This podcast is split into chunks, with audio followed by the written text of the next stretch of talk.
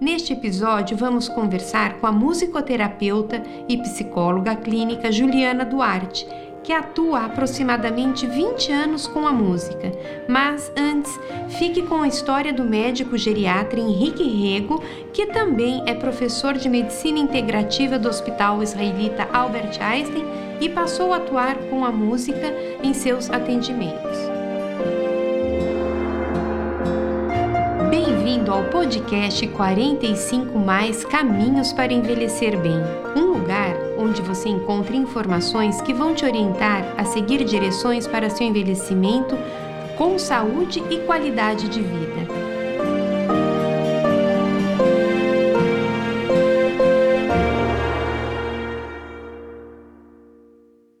Olá, meu nome é Henrique Rego. Sou médico clínico geral e geriatra, com formação e atuação em medicina integrativa. Mais do que isso, eu verdadeiramente me considero um entusiasta da arte de cuidar, e por isso sou professor e dou palestras estimulando processos de autoconhecimento com o objetivo de construirmos mais saúde e felicidade. E atuo ainda no resgate do poder do relacionamento entre as pessoas e faço isso levando música aos hospitais. Depois de ampliar tanto a minha atuação profissional, antes restrita ao consultório médico, hoje eu tenho certeza de que todas essas formas de trabalho são ferramentas úteis nos processos de cura. Como geriatra, eu atendo muitas pessoas idosas, umas basicamente precisando cuidar de doenças que atormentam seus dias, enquanto outras querem novas formas de ter mais saúde e vitalidade, buscando uma parceria para ajudá-las a alcançar uma vida mais longa e mais feliz. Alguns dos pacientes que eu atendo têm demências, dentre as quais o principal tipo é a demência na doença de Alzheimer. Lamentavelmente, essas pessoas, além de se sentirem tristes e isoladas com muita frequência, muitas vezes elas se comportam com agitação por não compreenderem as próprias necessidades, e isso gera muito sofrimento em suas vidas. Eu comecei a experimentar mais o uso da música no meu trabalho depois que eu fiz uma pesquisa sobre o efeito da música no controle de agitação de idosos com demência. Era o meu trabalho de conclusão de curso na pós-graduação chamada Bases de Saúde Integrativa e Bem-Estar, onde eu comecei a me aprofundar numa forma de fazer medicina que eu sempre acreditei, uma abordagem que eu sempre fiz, mas não sabia nem que tinha nome. É uma forma de ser médico que é apoiada na ciência, entretanto, mais humanista, mais sensível, personalizada, focada no cuidado e centrada na pessoa e não na doença. E é chamada integrativa porque considera usar outras formas além da medicina convencional para cuidar das pessoas. Dentre essas formas, a arte. Nas casas de repouso onde eu já trabalhava como geriatra, eu comecei então a tocar o ukulele e violão e cantar com esses pacientes mais agitados sempre que eu podia. E quando não era possível presencialmente, eu providenciava uma caixinha de som para que eles pudessem escutar músicas que eles gostavam durante pelo menos uma parte do dia. E aí eu descobri que isso melhorava não só a agitação, mas trazia paz, despertava sorrisos, gerava novas conversas, mais intimidade, mais interação entre todas as pessoas que estavam ali no recinto escutando aquela música. E para os pacientes, ouvir suas músicas preferidas parecia mesmo ativar lembranças positivas, já que dava para perceber na mudança de expressão facial. Por várias vezes eu presenciei choros de emoção que pareciam vir de um resgate de uma identidade esquecida. A essa altura já estava bem claro para mim que não só quem tinha demência se sentia melhor, mas todos que participavam dos momentos musicais. Os pacientes, os familiares que estavam ali, os profissionais de saúde, da administração, ninguém era imune ao efeito da música. Foi aí que eu me dei conta que minha missão como médico e músico era ajudar todas essas pessoas a não se esquecerem delas mesmas. Nessa época eu me juntei com um amigo chamado Jefferson, que era fisioterapeuta de um hospital onde a gente trabalhava, e formamos uma dupla para tocar nos plantões que a gente fazia junto. A dupla se chamava Tapioca e Brigadeiro. E a gente tocava para os pacientes das enfermarias que a grande maioria eram pacientes idosos, mas também para os cuidadores e para todos da equipe que a gente ia encontrando pelos corredores. Depois de alguns anos levando os instrumentos para todos os meus ambientes de trabalho, fazendo música em diversos cenários pouco usuais, em 2020 eu fui colaborar com assistência de saúde em Manaus durante a pandemia e lá tive a oportunidade sozinho e junto com alguns colegas médicos do mesmo hospital, de juntarmos nossos violões e nossas vozes e levarmos música para todos que estavam ali dentro. Foi uma experiência transformadora. No mês seguinte, ainda trabalhando durante a pandemia, eu convidei dois amigos músicos para ir para Natal, no Rio Grande do Norte. E ali, durante dois meses, eu fiz plantões na enfermaria e, junto com eles e mais outros profissionais do próprio hospital que também eram músicos, nós cantamos em todos os setores do hospital de campanha da cidade e em outros hospitais depois de receber alguns convites.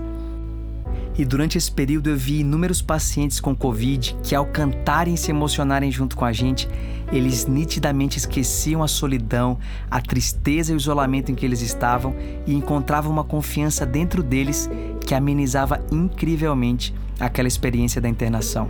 Era mesmo um trabalho que eu costumo chamar de amenização hospitalar. E enquanto a gente tocava e cantava, eu vi gente por todo lado se transformar diante dos nossos olhos. E não esqueço também de uma imagem mental que eu guardo dos hospitais mudando de cor sem sequer uma gota de tinta, mas com a alegria de pessoas desconhecidas cantando juntas e celebrando a esperança de dias melhores, enquanto a música vinha trazendo mais vida para a vida de todos nós. E aqui, muito feliz, eu me incluo porque um dos nortes da minha vida é viver para fazer o que é melhor para todos. E para ser melhor para todos, precisa ser para mim também. E eu tenho tido esse privilégio de aprender tanto assim enquanto me divirto e entrego amor em forma de música.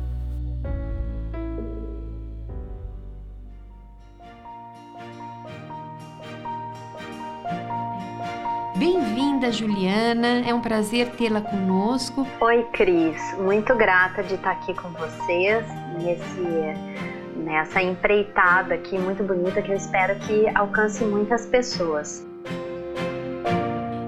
gostaria de saber o que é musicoterapia. Bom, a musicoterapia ela foi uma profissão que surgiu na, como ciência organizada a partir da Segunda Guerra Mundial, onde os soldados de reabilitação, soldados mutilados, começaram a receber doses de música uh, como forma de tratamento, porque se entendeu, se percebeu e se constatou que a música cumpria um papel não só de distração, mas que algo acontecia ali motivando as pessoas, melhorando o humor, inclusive trabalhando na questão da diminuição da dor. Então, a partir disso, alguns cursos já tiveram início uh, nos Estados Unidos e eles foram sim, então foram se organizando como uma profissão que vai usar a música e a musicalidade como forma de tratamento, de cuidado, de reabilitação, para prevenção, com finalidades de modificação tanto para a emoção, para os sentimentos, para a regulação, para a reabilitação na saúde mental e até nas questões da espiritualidade que formam o conceito que a gente tem de saúde e de tratamento atualmente. Legal. E Juliana, dentre essas modalidades da musicoterapia, temos o coral como um instrumento musical e várias formas de você abordar o paciente individualizando o tratamento. Como que seria isso?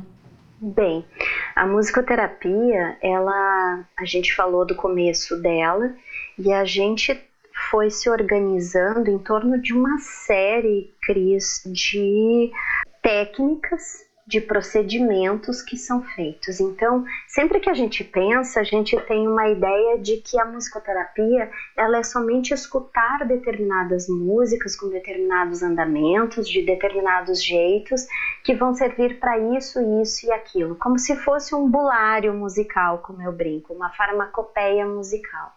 E a gente vai vendo que esses processos eles são individualizados, né? Ou seja, eu preciso saber saber da história de cada paciente, assim como cada paciente ele precisa ter uh, uma orientação para o seu tratamento, ele precisa, porque ele vai ter determinadas respostas a determinadas medicações, a determinados procedimentos, da mesma forma, sonoro musicalmente, ele também traz uma história e a partir dessa história que a gente vai adaptar. Se a gente vai fazer uma musicoterapia que é mais interativa, onde ele participa ativamente, tocando, cantando, produzindo sons, fazendo, compondo, improvisando, recriando música do seu repertório de canções da sua história musical, ou se a gente precisa fazer algo que é mais receptivo que a tradução também do inglês acaba muitas vezes sendo usada equivocadamente no Brasil como musicoterapia passiva, mas ela não é passiva, ela é receptiva. Aí sim é onde a gente tem uma impossibilidade do paciente produzir sons ou cantar com a gente.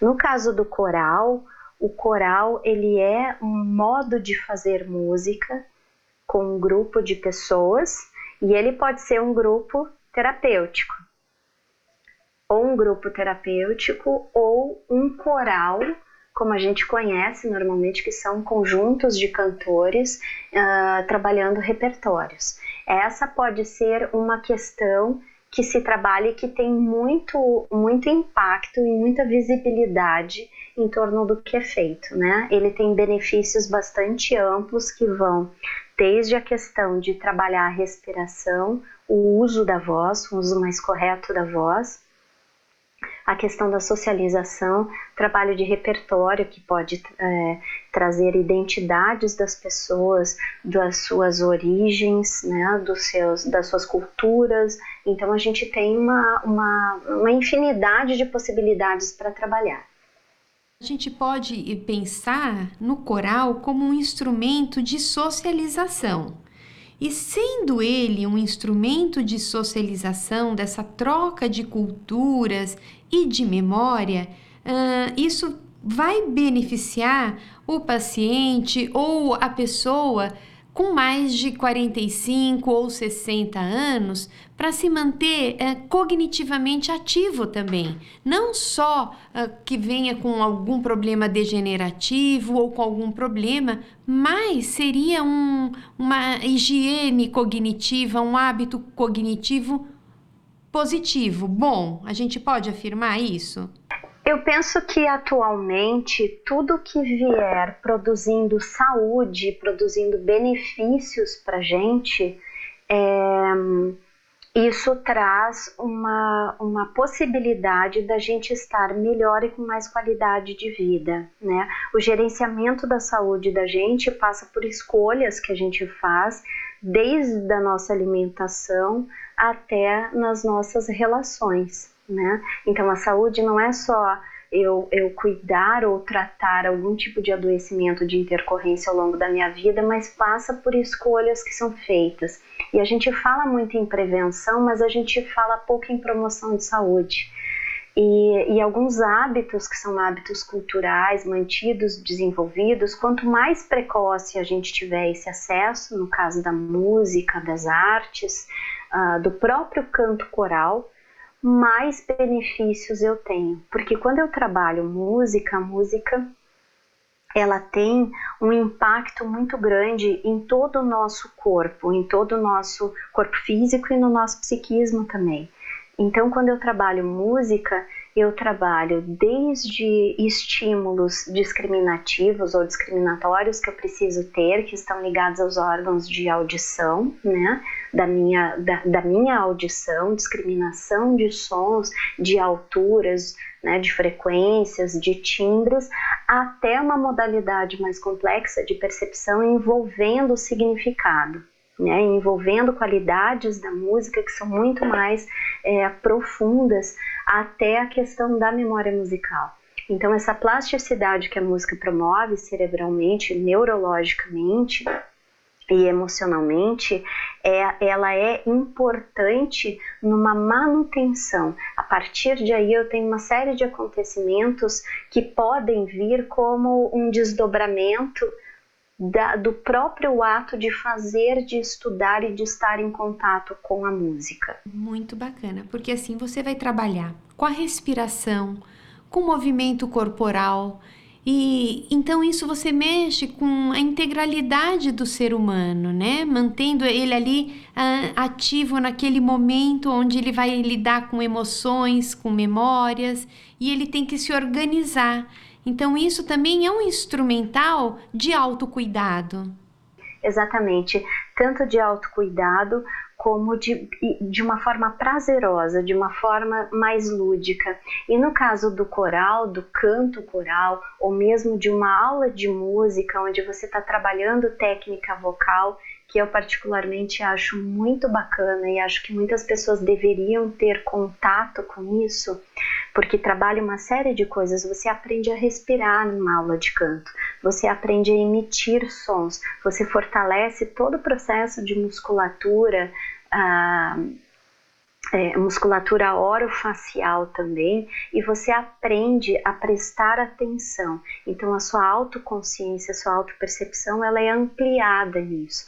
Da mesma forma, quando você está trabalhando isso, neurologicamente você está trabalhando processos de atenção muito importantes, né? Você está trabalhando atenção focada, atenção dirigida, você está trabalhando concentração, você está trabalhando a sua memória. Porque uma vez que você começa a estudar, por exemplo, um exercício de respiração para emissão de uma nota longa, por exemplo, você tem uma série de coisas que você vai observar nisso, né? E aí isso requer de você é, uma descoberta de uma parte de uma faceta de si que não foi conhecida até o momento. Então isso tem um desdobramento, isso muda a forma da gente de, de, de, ver o mundo, de se ver e de ver as coisas. É muito interessante como algo tão simples, tão singelo pode ter um impacto e um desdobramento tão grande. Uma coisa muito importante que a gente já falou na temporada passada e que eu vou voltar a falar aqui é da sarcopenia uh, no idoso, que independente uh, dela vir com alguma uh, doença neurológica ou um AVC, é um envelhecimento normal que a gente vai perdendo a, a nossa musculatura. Né?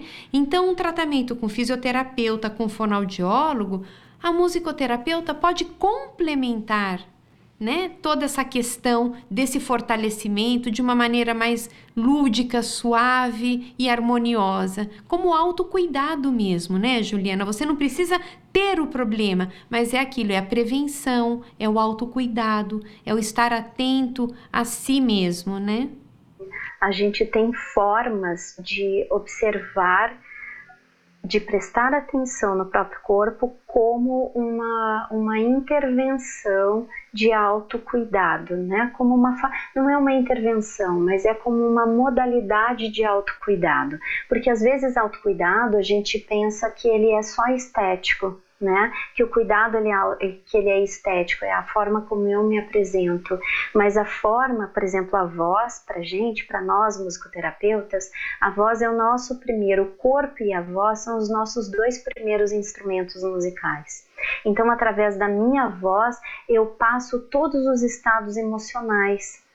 Eu passo, eu, eu, eu oscilo na voz, quando a gente fala em embargar a voz, é quando a gente está tomado de uma emoção, não é que a gente está muito comovido, então a voz ela transparece isso, ela transparece se ela está sendo usada indevidamente, se eu, se eu trabalho o dia inteiro usando a voz, falando e eu não cuido, eu não tenho descanso, você sabe que isso vai ter um impacto, então a gente precisa cuidar. Independente disso, ela é a nossa identidade sonora principal. A nossa voz, é, ela traz um timbre próprio que é como a nossa impressão digital. Só que ela é uma impressão sonora. E ela é extremamente plástica e extremamente maleável, mostrando o que a gente é e como a gente está. Da, do mesmo modo, todo o nosso corpo, através da nossa postura, através do nosso tônus. Então, quando eu perco tônus de voz, de musculatura, não da voz, mas da musculatura, né, que recobre, que está ali nas pregas também, eu demonstro, tanto por um processo de envelhecimento uh, natural que pode acontecer, como por um processo de uso extremado, de uso indevido é, desse, dessa parte. Então, eu tenho muitas coisas que eu posso fazer, tanto em musicoterapia, como nos profissionais que trabalham com som também. Fazer uma aula de canto, fazer uma aula de técnica vocal, pode ter um impacto terapêutico de mudança na vida das pessoas. Quando eu trabalho a voz, como eu tenho colegas que são cantores de formação e que se transformaram, fizeram as formações para trabalhar como musicoterapeutas também, eles fazem trabalhos específicos com a voz e com a respiração, com determinadas patologias também, trazendo os benefícios que a técnica vocal pode promover a, a essas pessoas. Juliana, então, voz é emoção.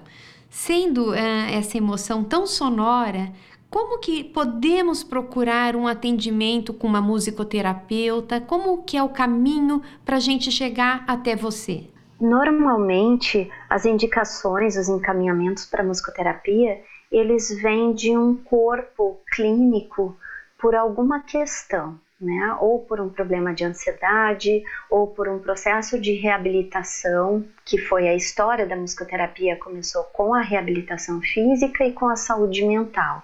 Então essas essas áreas elas têm uma literatura bastante farta nesse sentido e documentada dos processos, especialmente aqui na América Latina. Nós temos um trabalho muito sério há muito tempo sendo feito nessas áreas a gente tem pouco impacto ainda ou pouco reconhecimento de um campo aonde as, a educação manda para gente. Normalmente as escolas elas mandam as crianças para alguma avaliação psicológica, né, ou neuropsicológica. Ainda não se tem esse conhecimento mais difundido que a musicoterapia pode beneficiar justamente pelo caráter lúdico e plástico, cerebral e social como uma modalidade de tratamento e de avaliações específicas.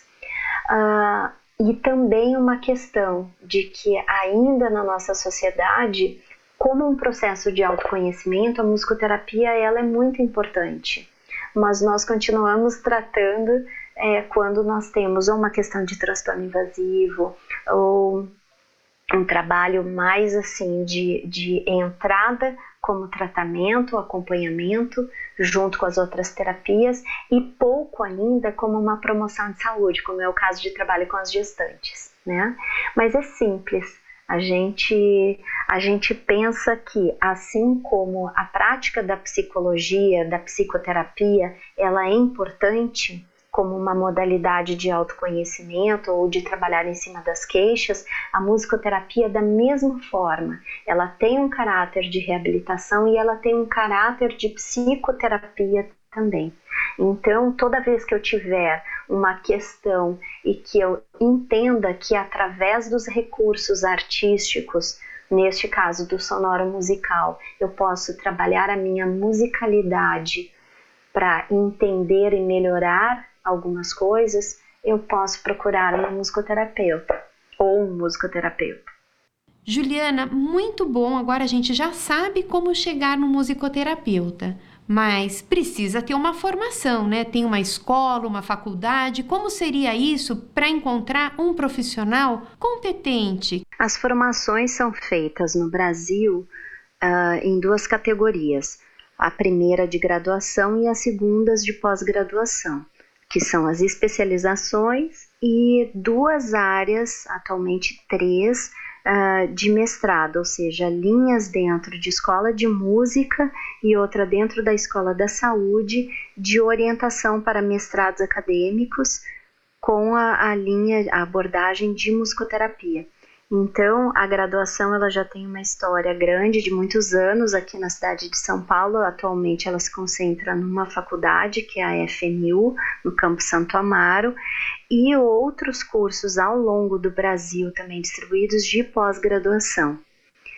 É, a graduação ela é feita em quatro anos e ela trabalha muitas, muitas matérias da própria musicoterapia, que foi construindo o seu corpo teórico, o seu corpo de avaliação, o seu corpo de intervenção, de técnicas, de procedimentos, junto com outras disciplinas que são estudadas, tanto da música como da área da saúde no geral e da área da psicologia também aplicada de um modo a enriquecer as bases de conhecimento de ser humano, de visão de ser humano e de formas de, de poder, de critérios de avaliação e desenvolvimento, com estágio clínico supervisionado nos últimos anos e direcionados para determinadas áreas aonde a musicoterapia é mais consolidada. Por exemplo, trabalho com autismo, com síndrome de Down, trabalho na área de saúde mental,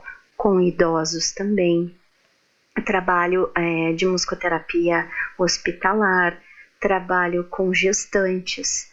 Então, uma, uma infinidade de coisas. E uma área que tem crescido bastante é a área social de musicoterapia comunitária, que nós temos na América Latina um desenvolvimento bastante grande no Brasil também, apesar da experiência mais antiga estar tá consolidada na área clínica.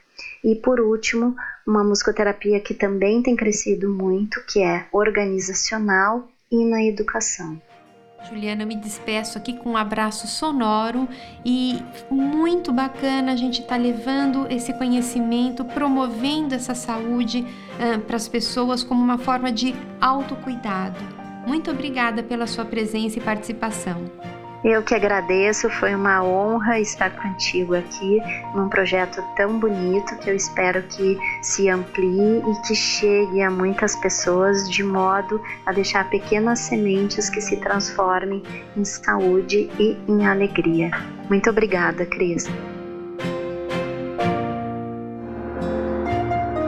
Este podcast é patrocinado pelo Hospital Paulista de Otorrinolaringologia e o nosso objetivo é contribuir com seu processo de envelhecer de maneira ativa e saudável, apresentando caminhos preventivos e de recuperação de sua saúde e qualidade de vida.